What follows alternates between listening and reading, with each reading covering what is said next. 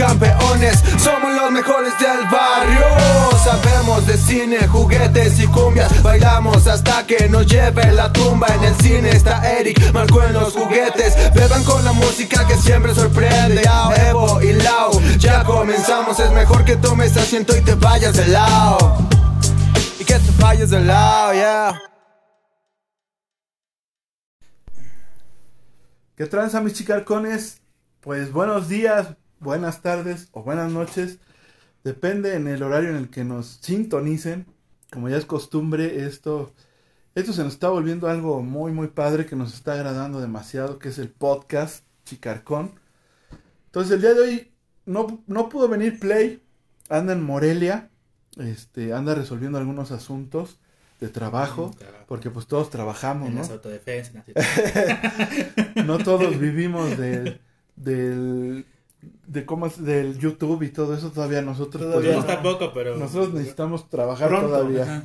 Si todos nos comparten y nos apoyan, pues pronto ya podremos vivir de esto, pero aún no. Así es que anden su chamba. El día de hoy nos acompaña Esteban, Eric, este Beban Rock, se me olvidó decir Beban alias Beban Rock y Eric alias Doctor Manhattan. Entonces, este, estamos el día de hoy aquí. Nuestro tema que nos tiene ahora sí que reunidos el día de hoy es las series de televisión que pues marcaron en cierta forma nuestra infancia y lo que somos el día de hoy, ¿no? A lo mejor los gustos que tenemos el día de hoy son gracias a esas series, ¿no? Entonces, preséntate Eric para que después Beba nos ilumine un poco de qué son las series. ¿Qué tal? Buenas tardes, yo soy Eric, el Doctor Manhattan aquí para los chicarcones del barrio. Este, y pues nada, yo ya saben que estudié ciencias de la comunicación, soy profesor, me encanta el cine de terror y el fenómeno audiovisual y hoy eh, este, les traigo buenas anécdotas acerca de las series que solía ver. Beban, ilumínanos. Pues ya saben, yo soy el Beban y precisamente este tema me, me movió varias, varios recuerdos. De, me acuerdo de mi tele Hitachi, pero ahorita vamos a hablar de eso. E igualmente soy profesor y promotor deportivo, no me pregunten cómo, pero soy... y sí, precisamente las series eh, son estas obras audiovisuales que, que difunden en, en varios episodios y bueno, se, se caracterizan precisamente por esta continuidad y pues aunque tengan varios episodios, pueden tener este, varias temporadas también. Eh, pues son muy diferentes las series de televisión a las novelas, porque pudieran tener temas de todo tipo y se pueden ubicar en un espacio, digamos, de tiempo directo o en algún contexto, ¿no? Entonces, nos muestran, pudieran ser este, ficticias o a veces hasta hablar de la realidad, pero en general eso es una serie de televisión. Esa es, digamos, la definición. ¿no? Google, Wikipedia. de San, de San Google. Entonces, pues ahí está, ¿no? La definición de serie de televisión. Entonces, yo precisamente desde que quedamos en el tema, pues luego, luego, ¿no? Comienzas a, a recordar y decir, a ver, ¿qué, qué, qué serie veía yo, ¿no?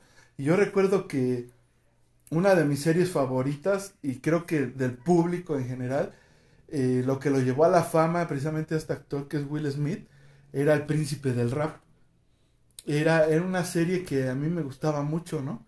Que, que en ese momento era yo creo que como el sueño de muchos, ¿no? Porque hablaba de un chavo que era del barrio pobre y de repente llegaba a la casa de los tíos y los tíos estaban, eran millonarios y pues se- convertía su vida mucho mejor, ¿no?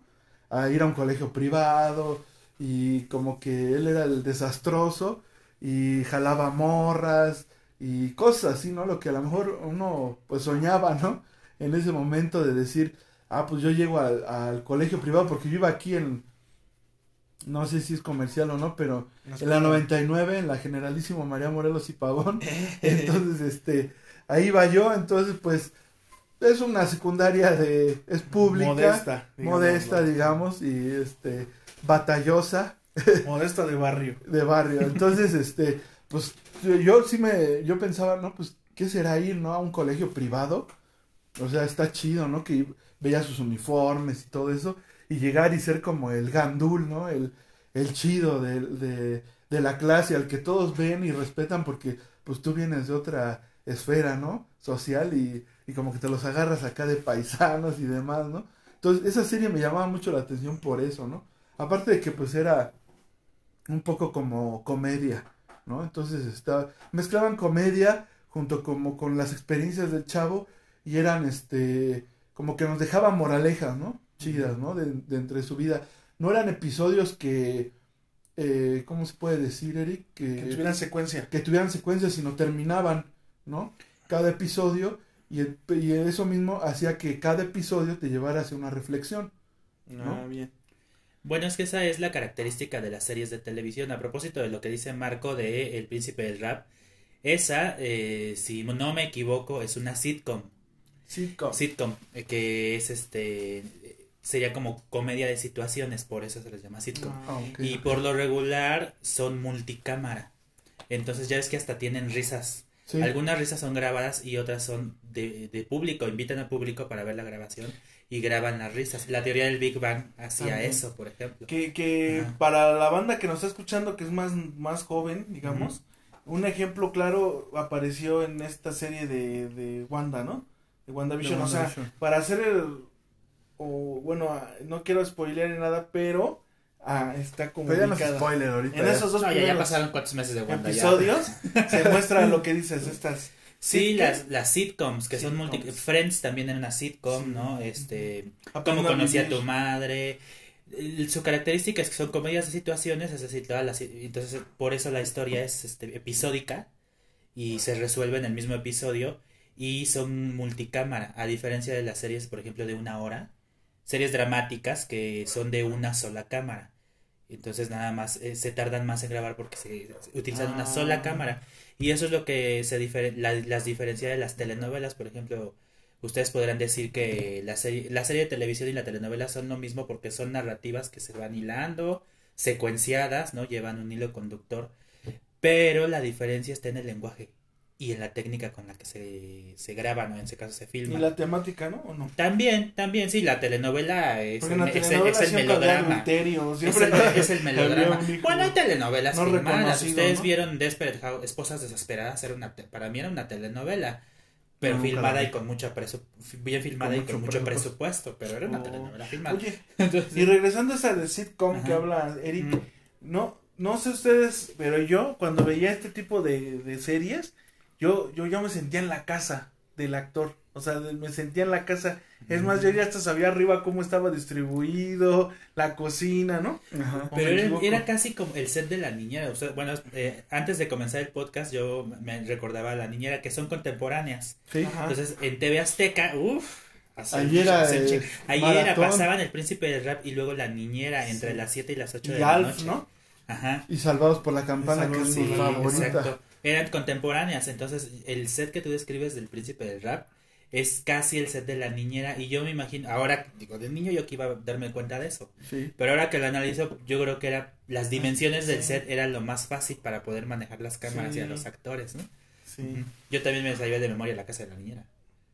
Y, y- y es que, o sea, la idea era esa, ¿no? Te sentías hasta en el momento en la casa. Es más, ya sabías que si subían la escalera, ¿qué había, no? Bueno, no sé si a mí eso me pasaba, ya casi, casi sentía que vivía yo también, ¿no? Este, bueno, adelantándome un poquito, Malcolm, el del medio, este, que ya es un poquito más adelante esto, pero también, o sea, ya me sabía su casa de memoria, su barrio, su calle, ¿no? Como que me situaban. A mí eso es lo que Sí, sí, sí. me, como que me proyectaba, ¿no? Me proyecto a la fecha. Entonces, todas estas también podríamos hablar de mejorando la casa. Sí, Eran sitcom, sí eran sitcoms. ¿no? Que era un episodio tenía- y terminaba. Que sí tenían un hilo conductor, o sea, la, la otra característica, el- o más bien la característica narrativa de las series de televisión es que su premisa debe ser replicable. Mm, Por ejemplo, hay series que te presentan, en Estados Unidos se les conoce como el monstruo de la semana. Por ejemplo, los expedientes X, Ajá. que cada Ah, semana te eh, los detectives investigan un caso, o el Doctor House, que se le presenta un caso médico cada episodio y se resuelve. Así es. Eh, esa es la premisa replicable, pero sí llevan un hilo conductor, ¿no? Por ejemplo, los expedientes X era descubrir si el área 51 existía, ¿no? Y van dando pistas por cada Y aunque cada se episodio. resolvía, ah, dejaban, un, Dejaban una brechita exacto. para el que sigue. Para el que O sea, sigue, y, y estas que tú dices aprendiendo a vivir, o sea, sí, el hilo conductor no era igual tan profundo, pero sí lo tienen, ah, la historia familiar, por ejemplo, ¿no? O la Ah, sí. relación entre Topanga Ajá, y Cory. exactamente, que ese era el ¿No? gancho, ese era el gancho de aprendiendo a vivir. Ya háblanos aprendiendo a vivir. Sí, ya, ya, ya, ya, ya, ya, ya se te, ya se te queman Ya las habas. No, no, no. Sí, es una de mis favoritas, la verdad. Y una vez comentábamos, ¿no, Eric? Que cómo influye dentro de nosotros algo así, ¿no? Porque yo, no, bueno, no, no lo había analizado hasta ese momento en que dos series de mis favoritas, que son Aprendiendo a Vivir y Salvados por la Campana, hablan de una relación de secundaria. Y en Aprendiendo a Vivir es de primaria, ¿no? Ajá. y llegan hasta la universidad y se casan y siguen siendo pareja, ¿no? Y entonces digo, yo no, o sea, no sé si eso, este, afectó, no, sino influyó dentro de mí Sí, sí puede ser. y, y eh, yo, como saben todos y lo he dicho siempre, eh, mi novia, eh, mi esposa más bien dicho, eh, fue mi novia desde la secundaria y hasta hoy pues seguimos siendo esposos, ¿no? Entonces, no sé si habrá tenido que influir, pero yo pienso que sí algo, ¿no? Dentro de estas dos series, que eran pues sí la relación de Cory y de Topanga, y de Zack y de esta... Ahí se me fue ahorita su nombre, que es este... Tiffany Amber Thiessen es la... Sí, este Kelly, Kelly, Kelly. ajá. Kapowski, ¿no?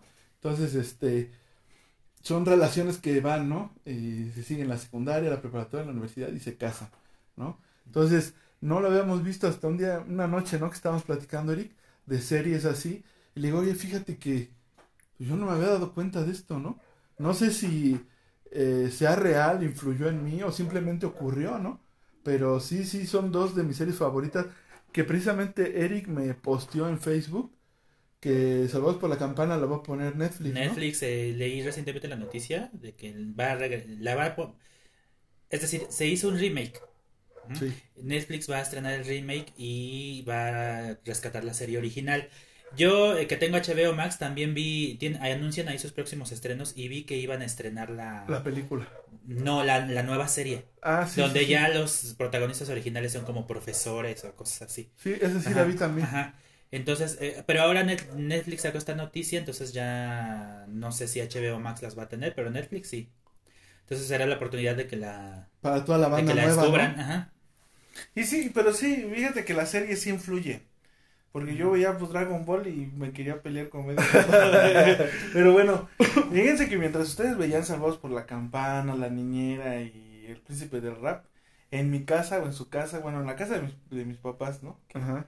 Ya no es su casa, porque no es mía. este, veíamos Doctor Queen. Yo A también nosotros veía. nos gustaba mujer que cura. La mujer que cura, cabe aclarar. Doctor Queen, la mujer que cura. Veíamos, este, veíamos también, este, Paraíso, me acuerdo que se llama Itancourt. ¿Sí te acuerdas de Itancourt? Esa no me acuerdo. Este, Los Pioneros, la familia Ingalls Eso sí. Yo los también. primeros- Los primeros los recuerdo, pero no, no los veía, la mera y verdad. Bonanza. Veíamos Bonanza. O sea, no Bonanza. nos rifamos. Pasaban todos. esas en este en Central 4, que era el canal 4. El canal Nada más que en, lo- en los noventas era Central 4 y yo recuerdo muy bien que se orientó al público juvenil. Yo recuerdo muy bien cómo este, su publicidad y demás tenía una imagen muy juvenil. Y estas series que... Bueno, Doctor Queen pasaba por ahí de las 8. Ajá. Y yo la luego veía lo pasaron al 5. Ajá. Sí, cuando terminó. Central 4, cuando terminó. Central 4. Pero Central 4 vio muchas de esas series, pasaban en la tarde, pasaban Bonanza, este... ¿cómo? Es que la familia Ingalls tenía otro nombre. Los Pioneros. Los pioneros, los. Y más tarde, pasa, eh, ahí en el Canal 4 fue donde empezaron a pasar hechiceras, Ajá. este... Ajá. Esas cosas que... Sí, que luego ya se pasaron Pero al Sabrina cinco, era del sí. 5, Ah, luego la pasaron al 5. Pero bueno, también me acuerdo de más, más niño que mi papá y bueno, después yo también, la de blanco y negro. ¿Sí se acuerdan de esa Sí, serie? Sí. ¿De qué hablas, salía- Willis? Exactamente. De la fami de la famosa ese, frase que todavía ocupamos varios de nosotros, ¿de qué hablas, Willis, no? Y de este actor, pues sí, la verdad, este, como simpático, ¿no? Porque a pesar de, digamos que de su condición, era simpático y, y pues toda la familia, era una como una familia, no sé si me equivoco, americana, afroamericana, ¿no? Y que tenían como este sus problemáticas y todo, pero siempre como que lo tomaban todo con filosofía y con humor, ¿no? Con humor. Y entonces, eso también me acuerdo. ¿Ustedes qué más se acuerdan? A ver. Yo en el 5 me acuerdo mucho también una serie que que siento que es para mí el final como más triste y más épico que es la de dinosaurios. Dinosaurios. Dinosaurios fue una serie súper chida, ¿no? Al menos para mí yo, Sí, yo no pasaba a la las ocho y media en el 5. En el Que 5 va a salir ya en Disney, ¿no? La ya está, ya está. Aunque fíjense que a- ahorita hago un paréntesis aquí para Sí. la, la banda joven y la banda centennial, O sea, digamos. nosotros.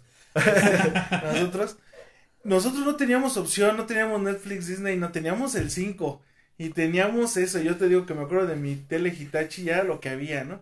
Y a mí, para que veas, no me gustaba dinosaurios. No me gustaba, pero era lo que había. Entonces terminé viéndola de principio a fin. Y según no me gustaba, y terminé viéndola Y toda. cabe recalcar que la- ahorita platicamos que para llegar al fin, el- en el canal 5 te, te pasaban los episodios y cuando ya sabías que iba a llegar el Sí, final, sí. ya la aprendías y estabas bien emocionado porque pensabas que iba a llegar el final y, Y ya pasaban el, el episodio 1 y tú, Ajá. No sé, así. Y aunque, y aunque no fueras Claro, fan, porque era una estrategia, en ese entonces Sí. no te dabas cuenta, pero era una estrategia para que volvieras a ver la serie, sí. Y sin querer, y volvías a estar ahí. y pasaba sí. igual con la Doctor Queen. Yo me enojaba dos, tres días y no la aprendía, ¿eh? Pero pues ya irremediablemente volvías a aprenderla porque era lo que había, ¿no? Lo que Exactamente. comentamos. Y entonces decías, pues ni modo, a ver otra vez, a ver si ahora si llegan al final. Ajá. Pero te digo, y aunque no fueras fan, decías, bueno, pues voy a ver el final. O sea, ¿por qué? Porque ya la he visto toda. Yo te digo otra vez, la verdad es que no sabes, yo no era fan. Pero yo ya quería terminar de verla. Porque yo ya quería ver, ¿no? Que, que terminaba. Y otra vez. Entonces, las, igual, lo ya la dejaba de ver porque no era muy fan. Pero ya la mitad le volvió a poner y ya sabía quién venía al final. Y me volvió a esperar y volvió a empezar. y así, ese canijo Ah, Televisa y TV Azteca nos la aplicaban, ¿no? Más Televisa, ¿eh? Porque en TV Azteca no me acuerdo, pero yo sí llegué a ver. Pues es ver que te- el canal 7, que es el que empezó a pasar esas series, y no tenía muchas, pues cuando TV Azteca sería el 92-95, cuando ya se eligieron como televisora, y tenían estos sitcoms, ¿no? Pero no tenían, o sea, realmente el 5 acaparaba mucho a la cartera de las series de televisión estadounidenses sobre todo, y que llegaban con mucho retraso además. Ahorita con la aceleración de la, del medio audiovisual, en el 5 ya ni pasa series, y si pasa son las de siempre porque ya la gente ya no ve otra cosa. Sí, o sea, no. sí, tienen años pasando Malcolm en el medio. Porque es lo que les funciona y Y no se van a arriesgar a ¿eh? meter algo nuevo.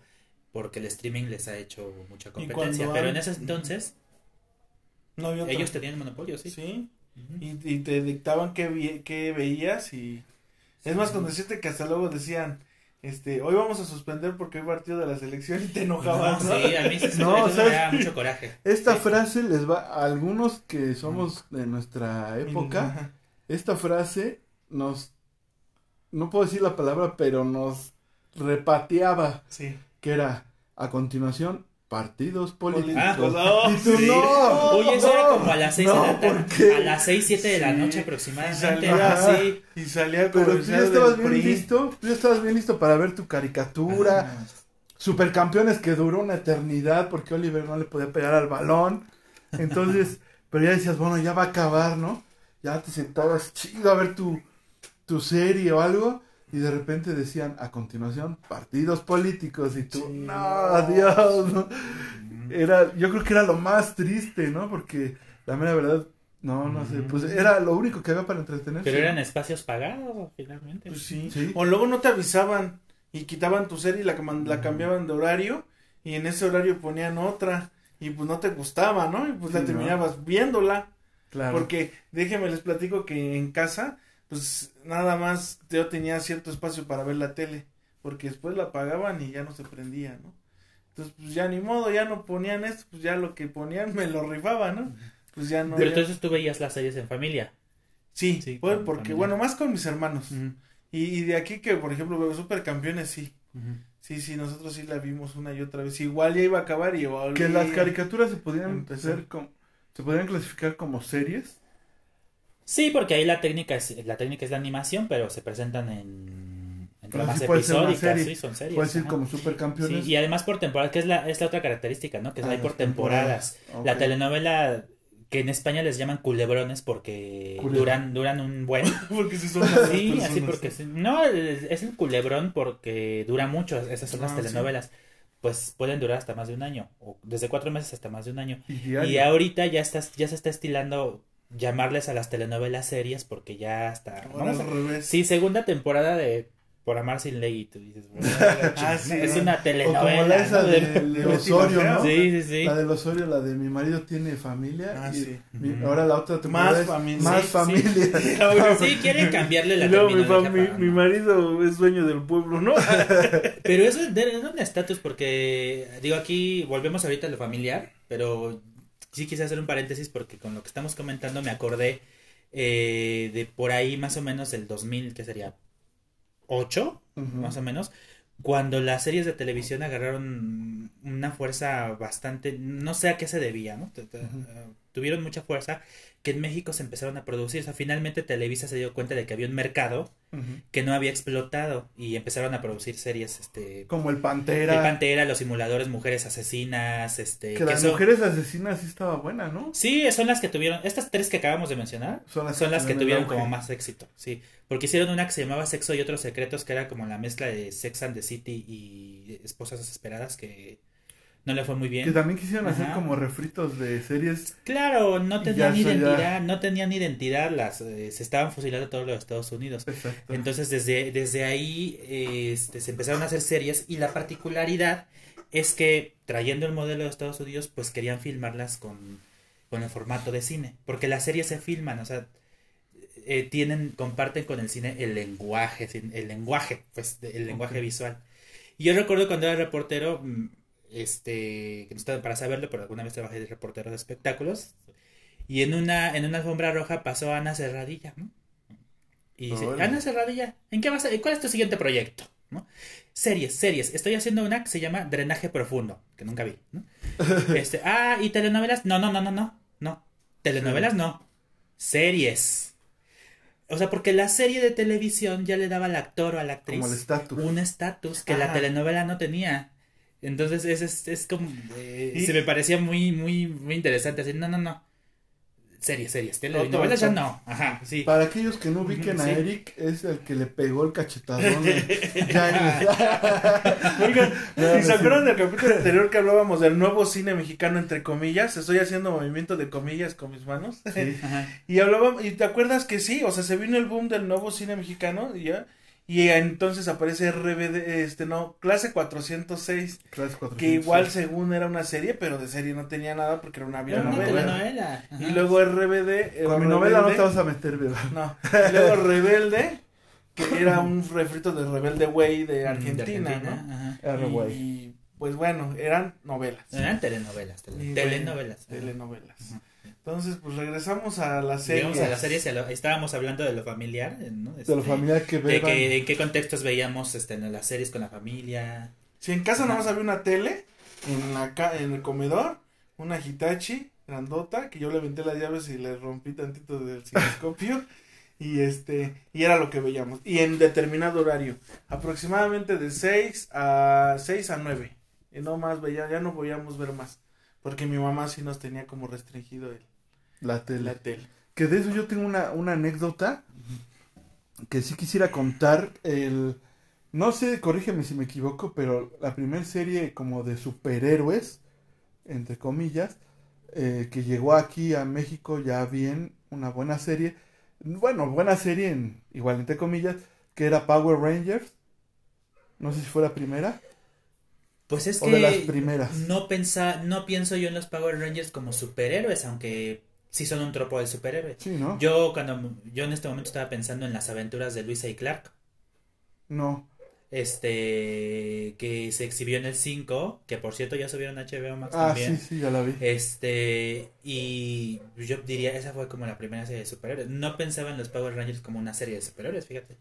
En sí, Pero sí un- fue antes de Luisa y Pero Clark. sí, ¿no? Ajá, sí. Entonces, yo esperaba, esto que decía Beba, ¿no? Antes la mamá te decía a las 8 y a las 8, ¿no? Y a dormir. Y entonces a mí mi mamá era peor, porque a mí era a las 7. A veces me acostaba y el sol estaba todo lo que daba. Y más porque estaba el nuevo horario, el mentado nuevo horario. Sí, Entonces yo me acostaba y los niños estaban jugando en la, en la calle y con el sol a todo lo que daba, ¿no? ¿Y te dormías? Y mi mamá quería que me durmiera. No me dormía, pero sí me acostaba, nos apagaba la luz y todo, y ya no hay tele, ¿no? Entonces venía este estreno, yo recuerdo que iba en primero de secundaria. Y todos te estaban hablando de los Power ¿Los Rangers. Power ¿no? Rangers? No. Sí, yo estaba en primero de No, no secundaria. puede ser. ¿Son Sí, antes o Son antes. Ajá. No, yo estaba en primero de secundaria. Yo no estaba en sexto. Yo iría por lo menos en cuarto y tú me llevas un año. No, Eso es de eh, antes, iba en ajá. primero de secundaria, lo recuerdo perfectamente. O a lo mejor salieron, pero iba en el 5 iban a Te voy a decir por qué. Ah, bueno, no sé si tenían televisión de paga, pero yo no. No, yo tampoco, ¿no? No, y, y porque fue un hecho traumático para mí.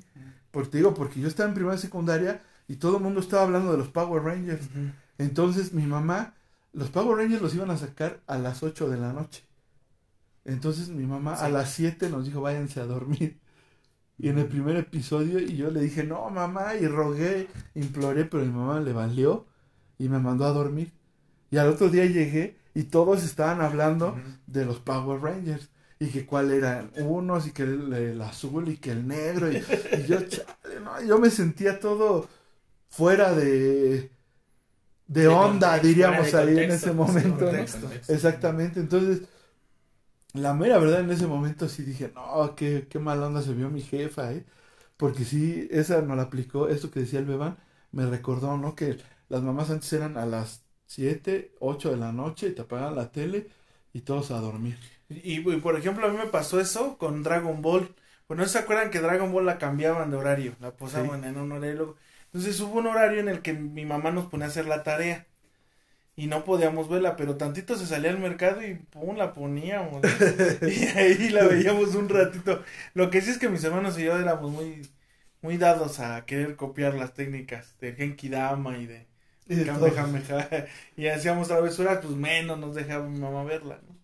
Pero sí, es que antes las mamás eran muy disciplinadas para eso y aparte la tele pues te marcaba lo que había, ¿no? Lo que ya dijimos. Sí, sí, sí, o sea, no es como hoy que a la hora que tú, tú digas, ah, pues tengo un espacio, Mañana prendo mi tele y ya la veo, ¿no? No, en ese momento era a las 8 de la noche sale y si no la ves, Ya no la pues te fregaste, ¿no? Entonces sí, para sí, mí pues para sí, mí son un signo de cómo se ha modificado la vida, ¿no? Bastante antes teníamos otro ritmo, claro. ¿no? Y ahorita ya la gente necesitamos tener el programa ahí disponible para cuando queramos o podamos verlo, ¿no? Que es lo que ha hecho el streaming, precisamente. A mí mis Ah, papás sí. no me dejaban ver Power Rangers. No están Que por cierto, a nosotros no nos dejaban este, ver Power Ranger tampoco, pero lo veíamos porque lo veíamos. Ajá.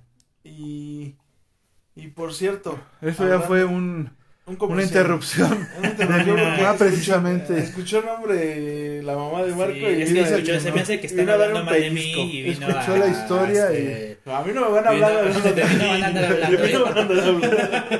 Pero pues así era mi jefa, era, era la terrora antes. ¿Sí? Pero Era bueno, la- no te dejaban ver Power Rangers, pero lo veías. ¿O no? No, ese es el problema. Eh, Particularmente mi papá era el que no me dejaba. Decía que ese programa era una, una idiotez. y sí lo era, ¿eh? este, Ah, no. No, pero pues tú de niño tú lo quieres ver. Sí, claro. Ellos, llegaban, yo, ambos trabajaban, me dejaban solo en casa. Ya cuando nos habíamos mudado con mi papá. Entonces, este, ellos, mi papá llegaba como a las 8 de la noche aproximadamente. Yo rogaba porque llegara más tarde. Porque así es como podía ver Power Rangers. Si él llegaba a las 8 ya no. Pero estás de acuerdo que ver. Power Rangers, la primera generación, la primera, primera, fue lo chido. Sí, sí, yo todo lo demás, los Turbo y lo que vino Los después. Animal no, no, Best no, y todo eso ninja. y No, esos primeros Power Rangers y la película. la primer la primera película también me encantó. Que mi, yo fui a verla con mi mamá. Este. Y me gasté un dinero que mi papá me había dado, 50 pesos. Mi mamá me, me hizo pagar. O sea, yo dije, yo pago, si tú pagas. Mi papá me regañó, mi papá me regañó. Ay, pensé que me lo iba a pagar. Pero yo dije, no, pues pagué. Imagínate qué barato estaba el cine. Que Sí. pude pagar dos entradas con 50 pesos. Sí. Y dije, pues más bien, mi papá no se enojó, recuerdo, porque me, me gasté el dinero yendo a ver esa película fea. de lo que no le gustaba a él. no le gustaba a él, pues, ay, mira. Me parece un caso que en paz descanse, ¿no? Pero sí, pues esas cosas finalmente te marcan, ¿no? Lo mismo así. Sí, porque aparte ellos tenían su, su, su propia, o sea, sus programas, ¿no? O sea, yo, mi mamá no tanto, porque mi mamá sí le gustaba Doctor Queen y pues ya nos lo hacía ver y pues a nosotros nos gustaba ya también, ¿no? Pero mi papá yo me acuerdo que sí, o sea, tenía su, sus películas, sus programas y aguas que se los quitaran o los interrumpieran. Y luego no quería, bueno, él sí, él sí nos daba chance como de ver más, pero mi mamá sí, ¿no? ¿eh? Y como que había esa parte como de...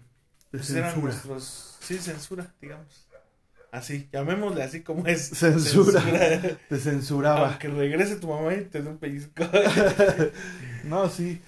Yo también recuerdo mucho esa película de los Power Rangers. eh, y este también recuerdo que mi papá una vez se fue a un McDonald's específicamente para pedir la cajita feliz y me trajo el Power Ranger blanco que era mi, mi favorito así. eh, Sí. Y de hecho ese Power Ranger le chillé mucho, quién sabe dónde quedó. Mi mamá lo debe haber tirado, obviamente, porque ella era de escombrar y esto ya no sirve, ya no sirve, ya no sirve y a la goma, ¿no? Que el día de hoy tendría, si tengo colección, tendría hoy, pero una colección chidísima, vintage. Yo siempre le fui fiel al, al Power Ranger rojo, ¿eh? Al rojo. Porque ustedes recuerdan que él era el líder. Y Sí, luego entró sí. Tommy... Tom- ¿Cómo se llama? Que era el verde. Tom- ¿cómo- ¿Tommy qué? ¿Tommy Oliver? No Tommy me acuerdo Oliver, de... Ajá. Que el verde luego se hizo el blanco, ya no me acuerdo por qué. Y entonces, por supuesto, todos los niños en la escuela mutaron a... Ahora, no, ahora yo soy el verde porque soy el líder. Yo siempre le fui fiel al Jason. rojo. Sí, yo siempre dije, yo soy el rojo.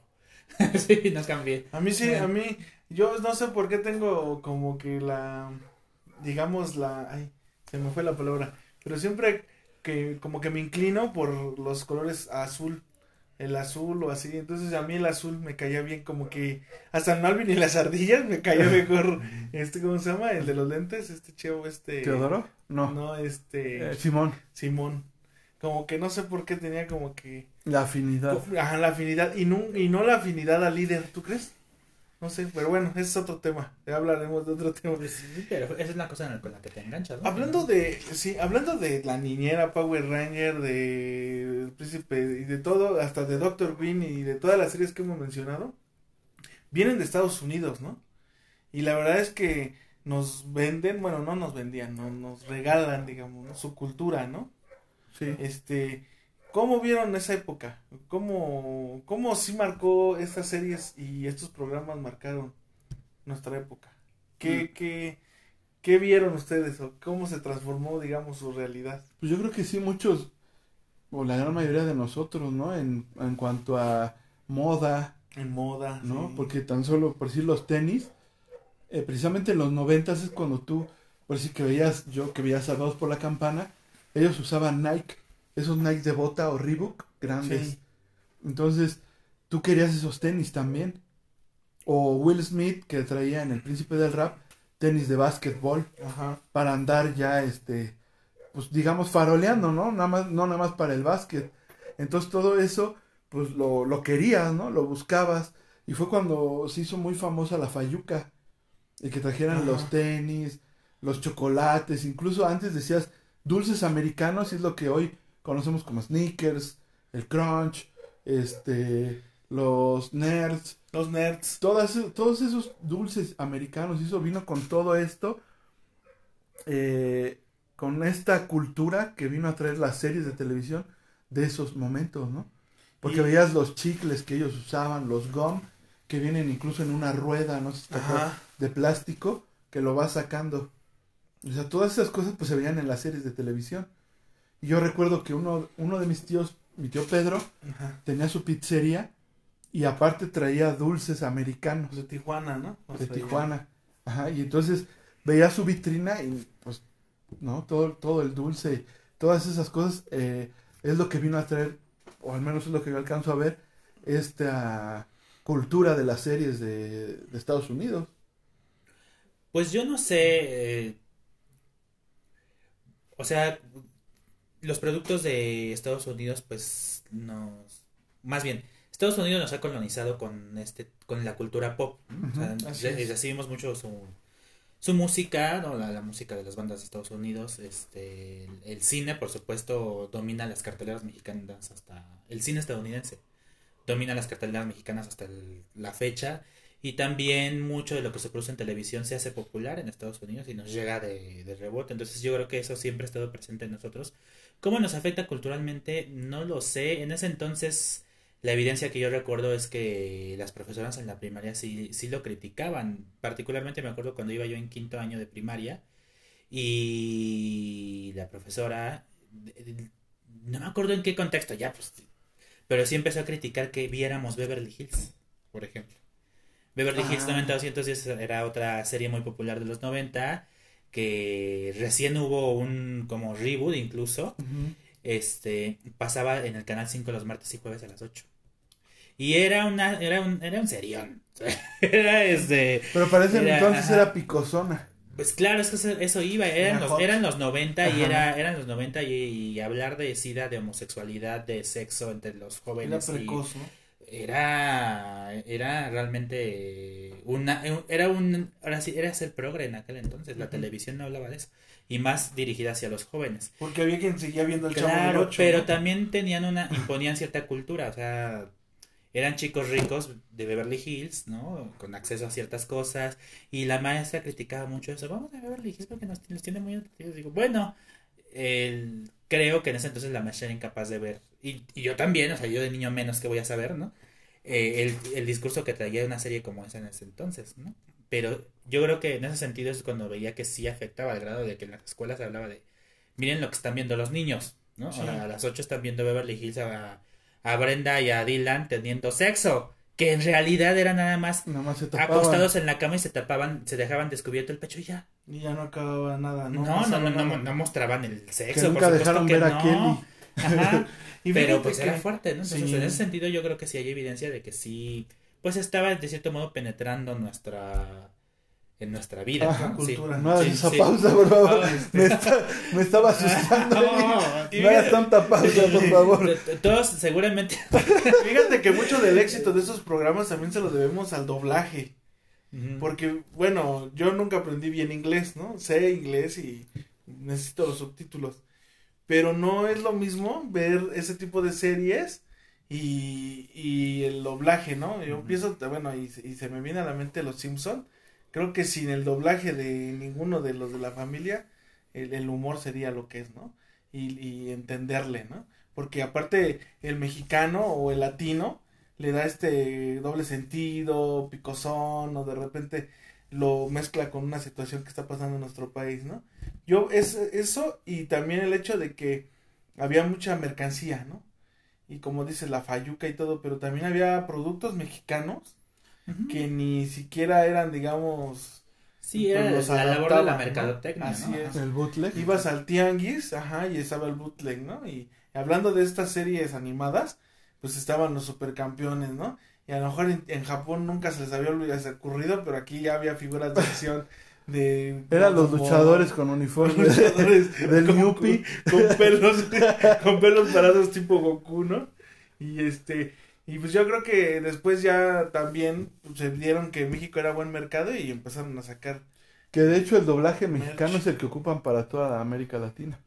Sí, tenemos sobre todo el que se hacía en, en los 90 y a principios del siglo, este pues es muy reconocido, ¿no? Es muy reconocido en, en América Latina.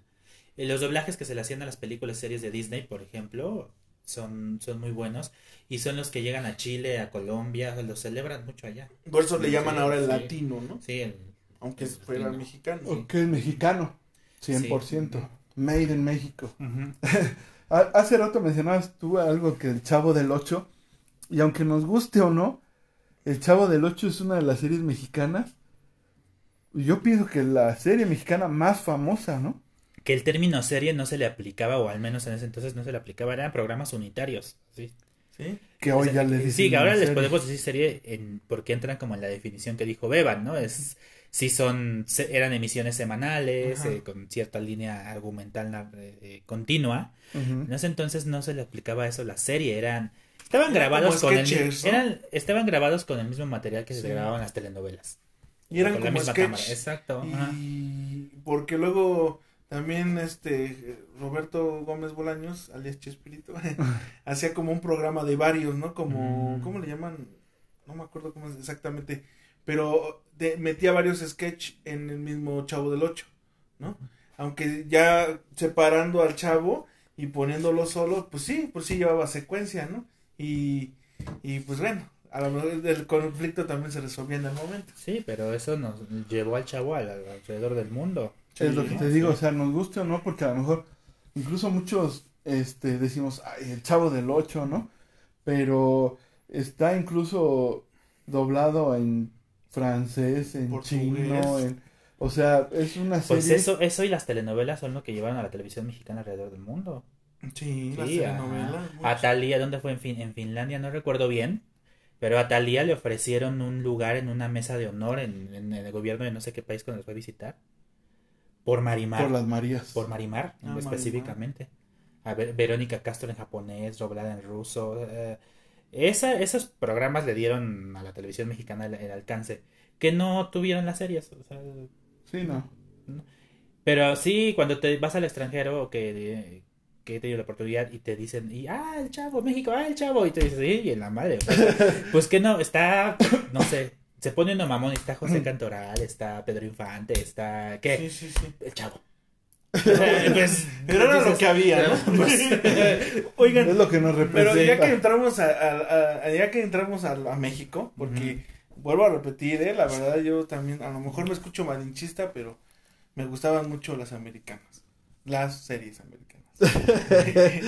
Ahora, hablando de México. Una buena serie mexicana o series mexicanas buenas que ustedes hayan visto, Buenas, no famosas o famosas o no, pero que ustedes pudieran recomendar a la banda Pues chicarcona. yo recientemente eh, en HBO Max recuperé y la terminé, la de Capadocia. Yo también la empecé a Ajá, ver. que este esta salió en el 2010 y fue así un exitazo. La produjo Argos, que es la que eh, la compañía de Pigman Ibarra. Y eh, en ese entonces fue la primera serie mexicana producida por HBO, porque las otras eran producidas por Televisa.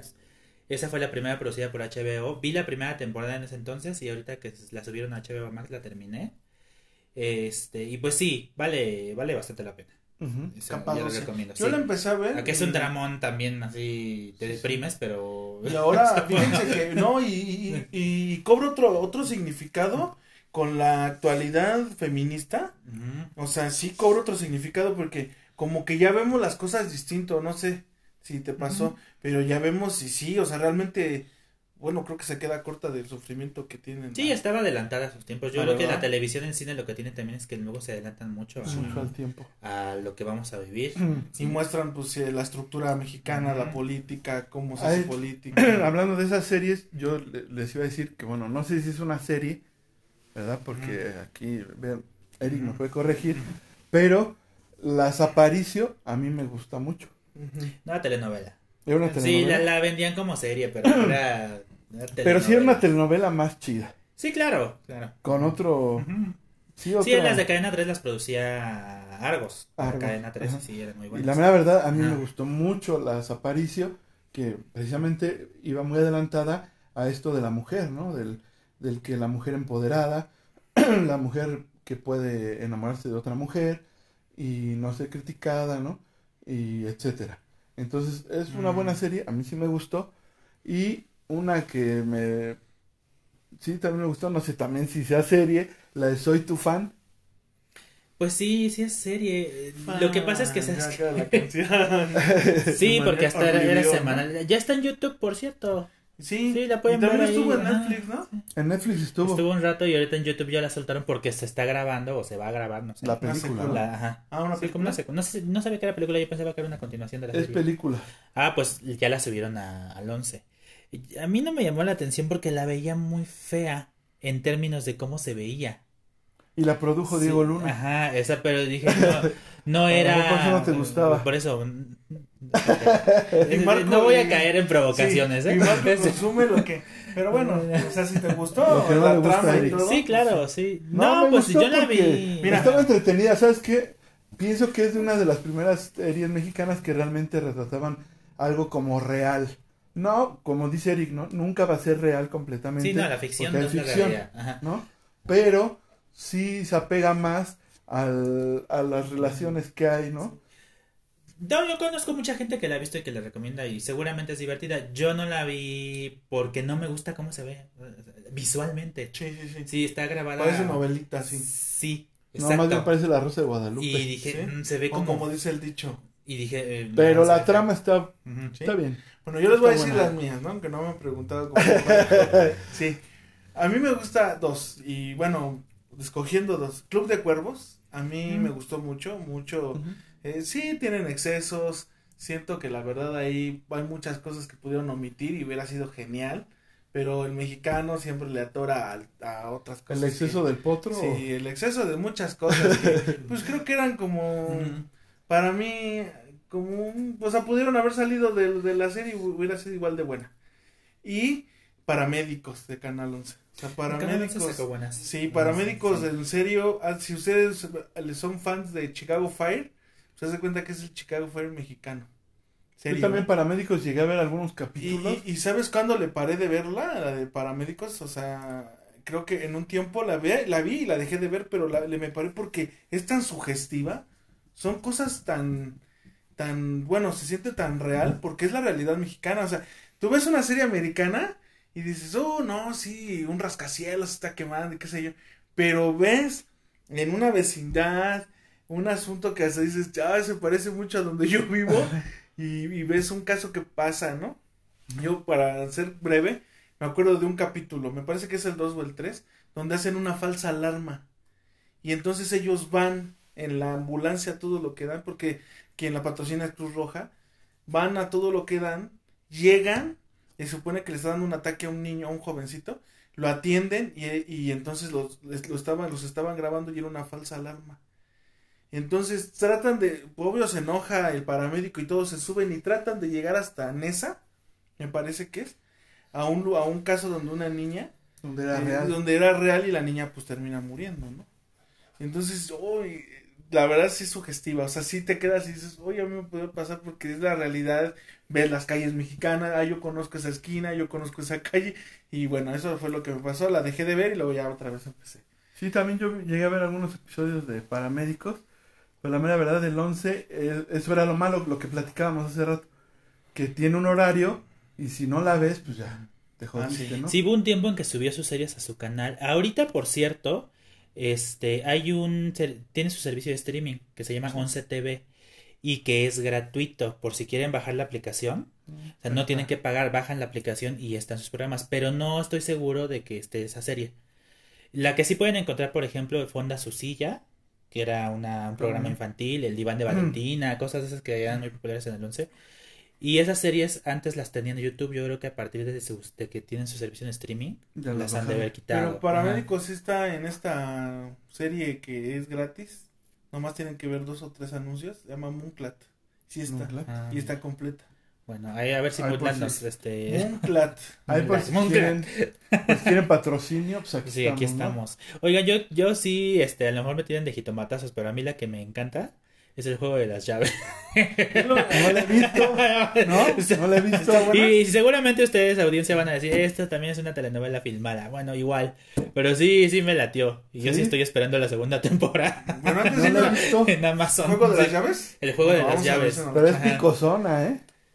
Es picosona. Cuando, cuando Marco dice picosona es que hay este... Ay, de Tokio. de Erotismo, Tokio. hay To- to- erotismo. todos contra todas, todas contra todos. y. Sí. Todos. Ahora, antes de irnos al Ajá. intermedio, series que no son americanas que recomienden, series este europeas, españolas. Híjole, que pues les es gusten. El El gran, hotel, el gran hotel a mí me gustó mucho. El Gran Hotel, El gran sí. hotel. El Gran Hotel Ajá. es una Hotel- novela. No, el Gran Hotel sí, Filmada. es española, ¿no? Es española, ¿no? Es española. española. sí. Y luego el remake mexicano chafa era No, que esa sí era telenovela. El Hotel de los El Hotel de Secretos. los- ay, esa no, la vi, pero dije sí, no. no. El barco.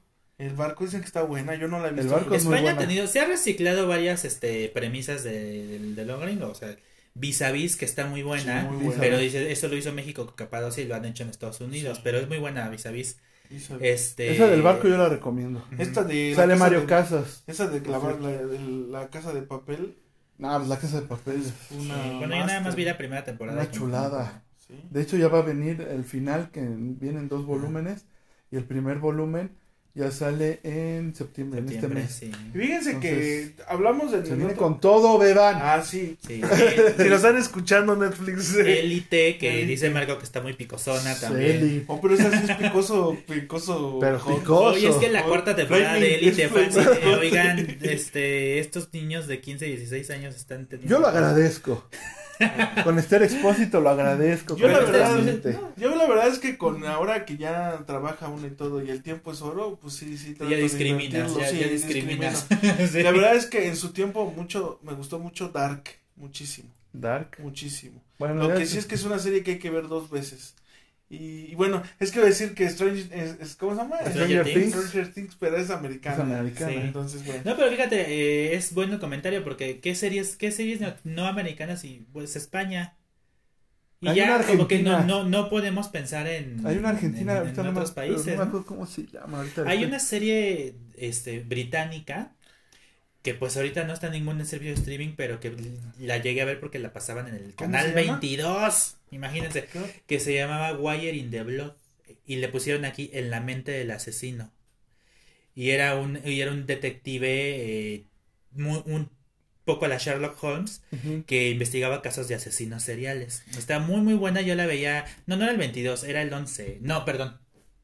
Era el 40. El 40. El 40 a las el domingo a las 12 de la noche Porque la también no, no recuerdo, Y era de la BBC, no era recuerdo británica. si es francesa. Bueno, hay una que se llama este criminal, ¿no? Este sí, es de Netflix y son como mini son cortos, o sea, sí es una serie, pero está la de Reino Unido, está la de Francia y está la de España. Y es exactamente un lugar donde están en un, un- digamos una sala de, de, de entrevistas de de ¿cómo se llama? De, de donde la policía entrevista al, al ladrón, al, criminal.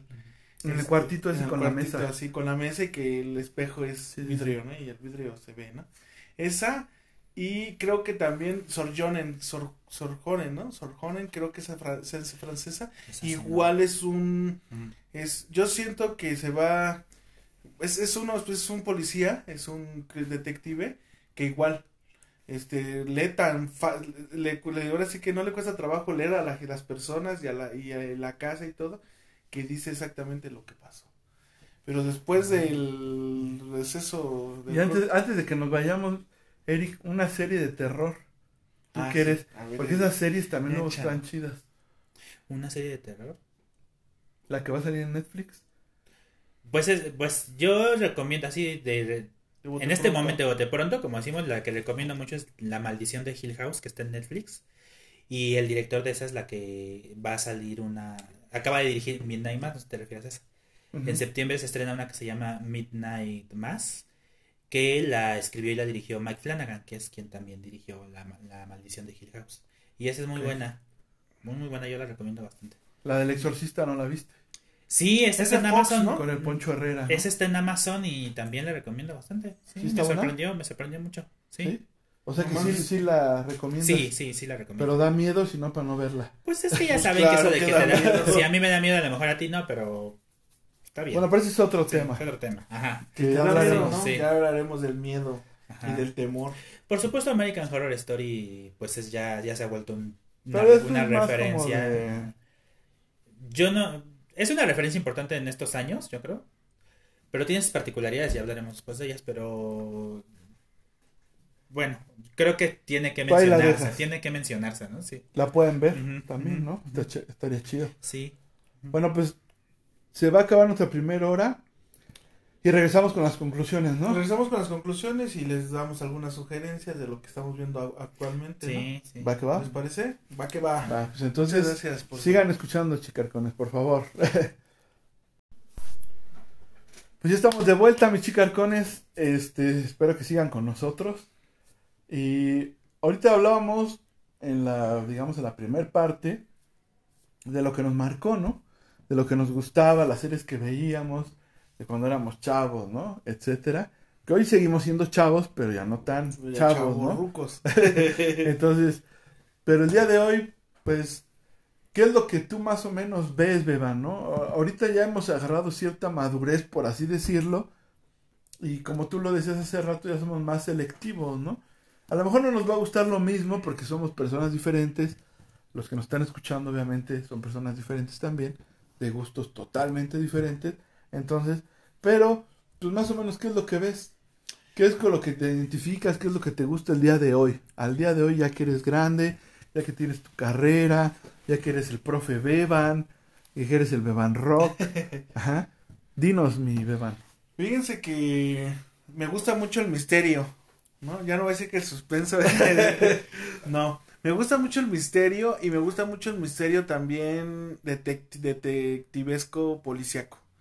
Entonces, eh, quiero salirme tantito de esto porque Stranger Things me voló los sesos a mí. Me, me, me atrapó, no sé, me gustó muchísimo, muchísimo, muchísimo. Tal vez porque está retratada en una época que nosotros vivimos un poquito antes, ¿no? Pero en esa época muy muy buena, a mí la verdad muy buena, va creciendo y me gusta mucho, o sea, me, me encanta, pero ya hablando de mis gustos como tal, fíjense que vi dos series que creo, al menos estábamos hablando del mismo catálogo de Netflix, hay una que se llama Mint Hunter. Mind Hunter. Mind Hunter, ¿no? Ah, sí, perdón.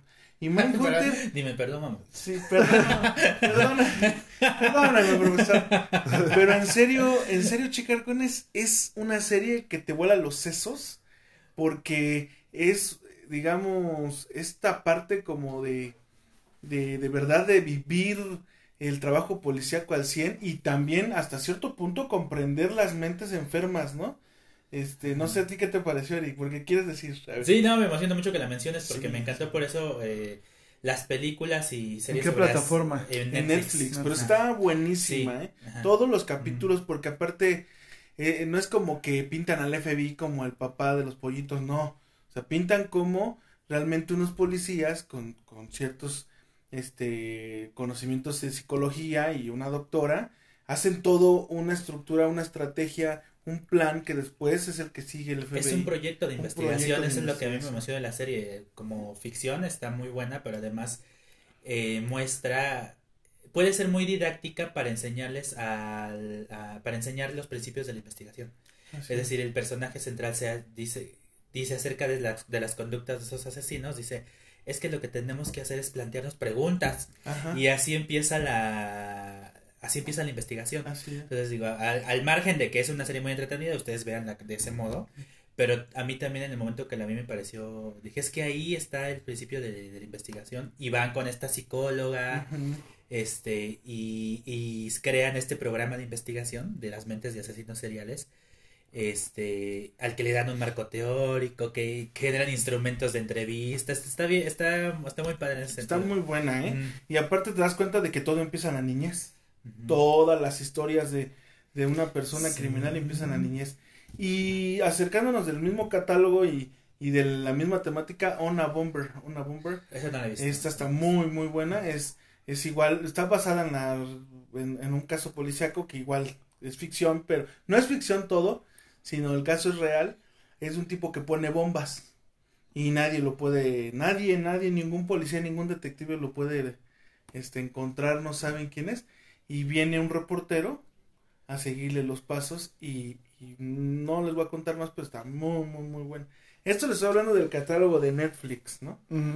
Saliéndome un poquito de, de, a otro tipo de catálogos, otro tipo de situaciones, pues viene, viene Disney, o sea, viene Disney a, a darme, digamos, el dulce que yo buscaba, que es todo el, todo el que, todo el catálogo de, de, de Star Wars, ¿no? Volverlo a ver, ahorita estamos en Bat Patch, todavía lo estoy viendo, que son los Stormtrooper este, relegados. relegados y como que tomando conciencia y resistiéndose a querer ser del imperio. Y bueno, eso es lo que me gusta mucho. Me gusta como este brinco de lo detective y de lo de policía a esta parte también de la ciencia ficción, ¿no? Y pues lo romántico lo veo muy poquito y, y eso es eso es lo que me gusta a mí. Y lo que veo actualmente. Actual. ¿Tú, mi Eric? a mí también me gusta el misterio, aparte del terror, obviamente. Pero mm, soy mucho de ver series juveniles. Sí. Entonces, este. Por ejemplo, una de mis series favoritas de toda la vida es Dawson's Creek. No. la de Amigos y Amantes, que por eso creo que esa serie reforzó mi gusto por el cine. Yo, yo me veía como dos, ¿no? Así, este, desde, y desde ahí me gustan mucho las series este, juveniles. Y actualmente en HBO Max está subiendo un catálogo muy amplio sobre esas que yo pues las recomiendo porque Sí, sí, sí. es muy entretenida. ¿no? te gustan. este, está Gossip Girl, por supuesto, que a mí sí, sí me late. Eh, acaban de subir Nancy Drew, que es una es un es una adaptación como oscura del personaje popular infantil de Nancy Drew y en un tono muy a la Riverdale, por Sí. ejemplo.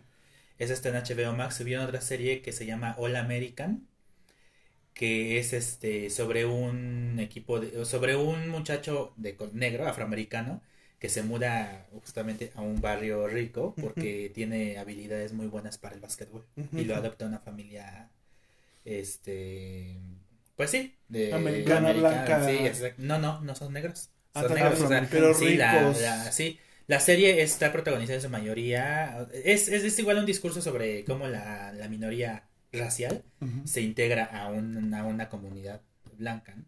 Entonces digo, entre otras, ¿no? Pero esas las recomiendo mucho y actualmente también estoy viendo en HBO una serie que se llama Manifest. Esa se trata sobre... Es acerca de un grupo de, de pasajeros de un avión eh, que cuando ves- vienen de Jamaica, atraviesan una turbulencia y cuando aterrizan se dan cuenta que han pasado cinco años y la Como gente ya los daba por el muertos. de las Bermudas. Ajá, se que- y que la gente los daba por muertos, pero para ellos nada más pasaron unas horas. Manifest. Manifest. Y Ah, entonces la serie, eh, bueno, cuando ellos aterrizan y empieza una investigación de seguridad nacional, porque se preguntan todos qué onda, ellos empiezan y ellas empiezan a experimentar lo que llaman, lo que le llaman, valga la redundancia, llamados. O sea, eh, escuchan voces, este, eh, empiezan a desarrollar habilidades así. ¿No será en el chasquido del dedo de Thanos? No, no son. No, nada que ver con Marvel, Y ¿eh? no tiene que ver como con esta que se No. llamaba Survivor, ¿no? ¿Cómo, no, ¿cómo se llamaba esta? de- Lost. Lost. No, no, nada, porque regresan a la ciudad. No- nunca aterrizan, o sea, aterrizan en la ciudad. Y entonces... eh, Pero lo que es- para ellos fueron horas, para el fueron resto años. fueron cinco años. Y entonces, este... que coincide mucho con el chasquido. Y el... Y lo que hace... Lo interesante es que... Voy en la primera temporada, hay tres. Ah. Y Netflix acaba de rescatarla porque la NBC la canceló en su tercera temporada. Netflix va a producir una cuarta. y Entonces, está en Netflix actualmente. ah, actualmente está en HBO. Ah, no, y lo lo interesante y a ti te va a gustar es que hay, hasta donde voy, hay un, se, se da la idea de que es un poder superior el que está actuando en ese, en Ah, este ¿sí? plan. Eh, Y por supuesto ahí se implica la mano de Dios, ¿no? En el, en el, en lo que En le pasó a estas personas. Bueno, pues por todo lo que han podido escuchar, ya saben, ya se dan cuenta que me encanta la serie y la, la recomiendo. La Nada que ver con Marvel. Ni, ni con el chasquido de Thanos. Oigan, Aunque antes, de- coincide con los antes cinco que años. pase Marco a decirnos, yo sí quiero decir que la verdad, este año manda, eh, mi, cuando me enfermo de COVID, la verdad me ayudó mucho a recuperar, me va a decir una tontería, pero no lo es para mí, el Mandaloriano.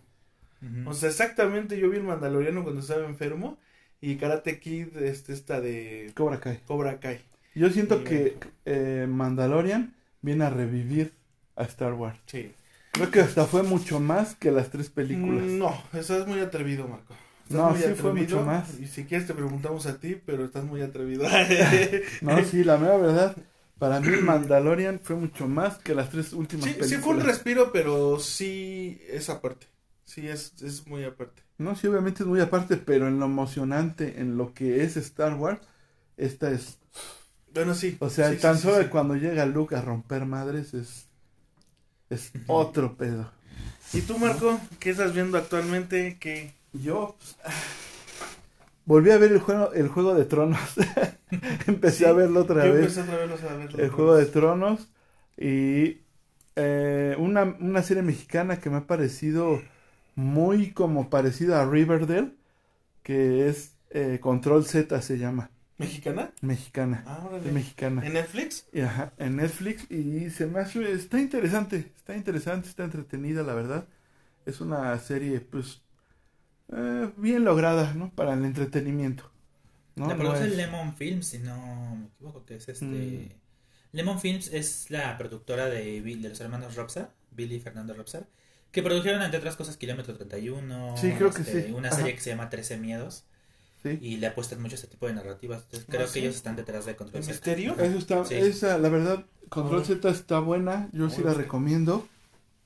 What If, de Marvel, Ujú. que quiere decir, para los que no hablan inglés, porque yo hablo inglés, What If se refiere a qué pasaría si, ¿no? Pero en, en HBO está la de Superman and Lois de DC. y también la pueden ver. Aquí está la guerra de DC contra Marvel. Y un día, un día Eric sabrá que Marvel es mejor, ¿no? Pero bueno, este, hay que dejarlo también porque pues la banda es así, ¿no? se aferra.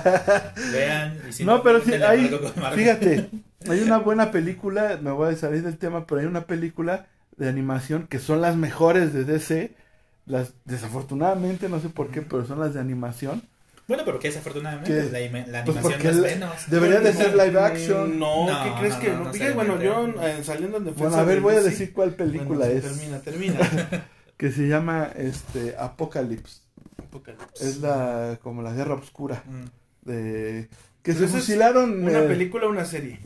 es una película Ah, bueno. que se fusilaron Endgame, pero aquí O Endgame se fusiló a Apocalypse. A ver, hay que averiguar los años. de Hay que averiguar los años, a ver. A ver, Además, el próximo capítulo, ¿qué les parece? Miren, voy a hacer un compromiso. El próximo capítulo va a ser Marvel contra DC.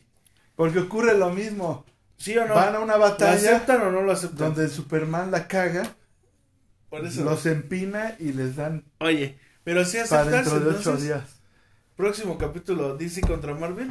DC contra Marvel, híjole, es que Yo sí le entro. Yo y, también, yo y sí yo, le entro, entro, yo pero- le entro con Amalgam. Ah, Y sí. esa serie que salió, ¿no te acuerdas? ¿Cuál? Comics Amalgam, Ay, no. donde juntan a los dos. Ah, sí, sí, que por la fuerza gravitacional del universo Sí, se, se conocen los Se Vengadores mezclan. y la Liga y la DC, sí. que eso estaría chido que se ¿No? que ocurriera. Sí, ¿Y sí, ¿no? cuál más? Termina para que ahorita sigamos. No, ya nomás, ya nomás había dicho esa. Hay una en Amazon que me gusta, pero no recuerdo su nombre. ¿De solteras nada? Sí. De brutas nada. De brutas nada.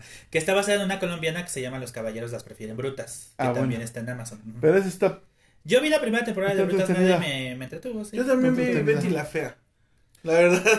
Pues mira, no te burlarás, pero Betty. No, no me, tan, no, tan, tan, este... no me estoy burlando, es que sí la vi. La No vi, es que tan vi. importante fue Betty la Fea que sí, la ABC hizo un remake en serio. Sí, ¿qué se llama? Ugly Betty. Betty, Ugly Betty, Ugly ajá. Y que de hecho Sí. hay un, un multiverso. No sé si has visto una escena donde sale Don Armando. En la de, en Y la se de le queda Betty en ¿En la Nueva? York, ¿no? Ajá. ¿En la gringa? Sí. Ah. Sí.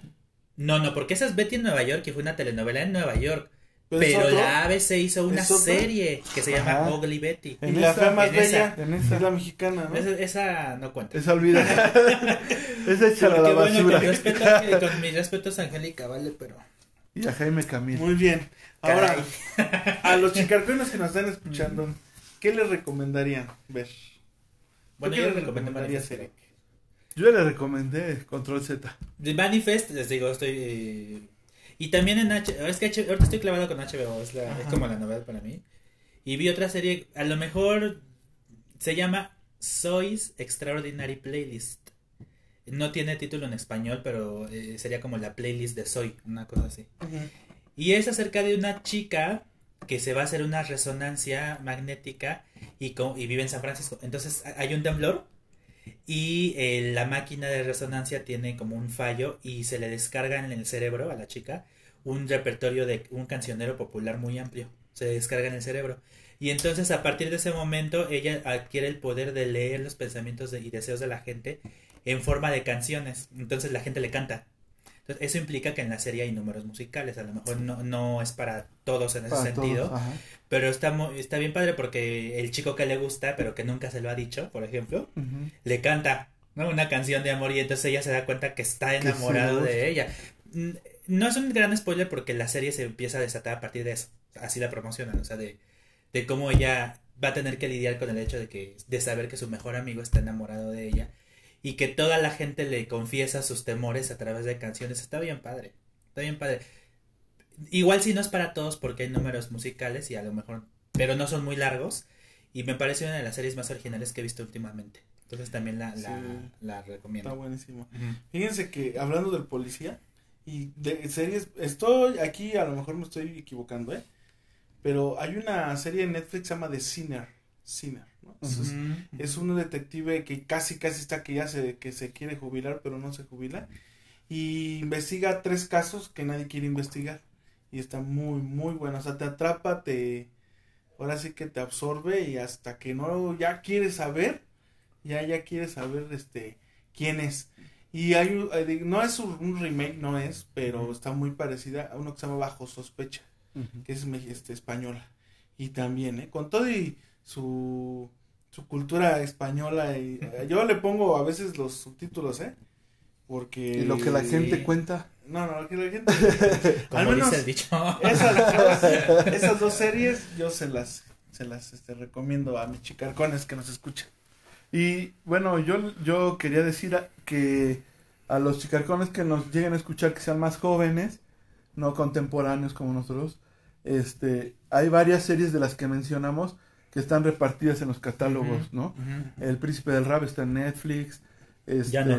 ¿ya no? Ya la pasaron a HBO. Ah, bueno, está en HBO. HBO, este, La niñera también. Aprendiendo a. Vivir, ¿Ya, ¿Ya la subieron? No, yo- O- Porque en Estados Unidos, en la de México, creo que Ah, todavía bueno, entonces- Aprendiendo a Vivir está en Disney, Disney Plus, Disney Plus. Dinosaurios, está en Disney Plus, Plus. eh, Dawson's Creek está en Netflix. En Netflix, sí, eh, véanla. está bien padre. Entonces son series y próximamente va a estar Salvados por la Campana, Ajá. ¿no? Que la mera verdad yo la Los X-Files, los expedientes X que no mencionamos mucho de ella, pero estaba en Amazon, ya la quitaron. Ya la quitaron. Ajá, pero porque yo creo que se va a ir a Star HBO. Plus, ¿no? Ah, a Star Star Plus, Plus, sí, porque es de Fox. Ajá. Porque aparte está Ajá.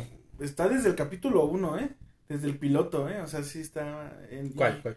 el- los expedientes. Los expedientes. Yo nada más alcancé hablando del piloto, entonces estás hablando de un El carro. piloto es mexicana. la piloto. La piloto es mexicana es y hay dos mexicana. temporadas. Y hay dos temporadas. Y es el y nuevo, el único, nuevo, nuevo, sí, y el único mexicano. atractivo es la morra. Ya. Muchas gracias por, por ahora sí que estas vivencias de series. Y pues síganos, ¿no? Síganos, síganos Síganos, en por favor. Ujú. Por favor, Hablando en- de series, este es un programa seriado, así que, Así es que- suscríbanse y... suscríbanse a nuestro canal de YouTube, denle like en la de Facebook, síganos en Instagram, todo. Chicarcones Barrio TV, Chicarcones con K, cámara.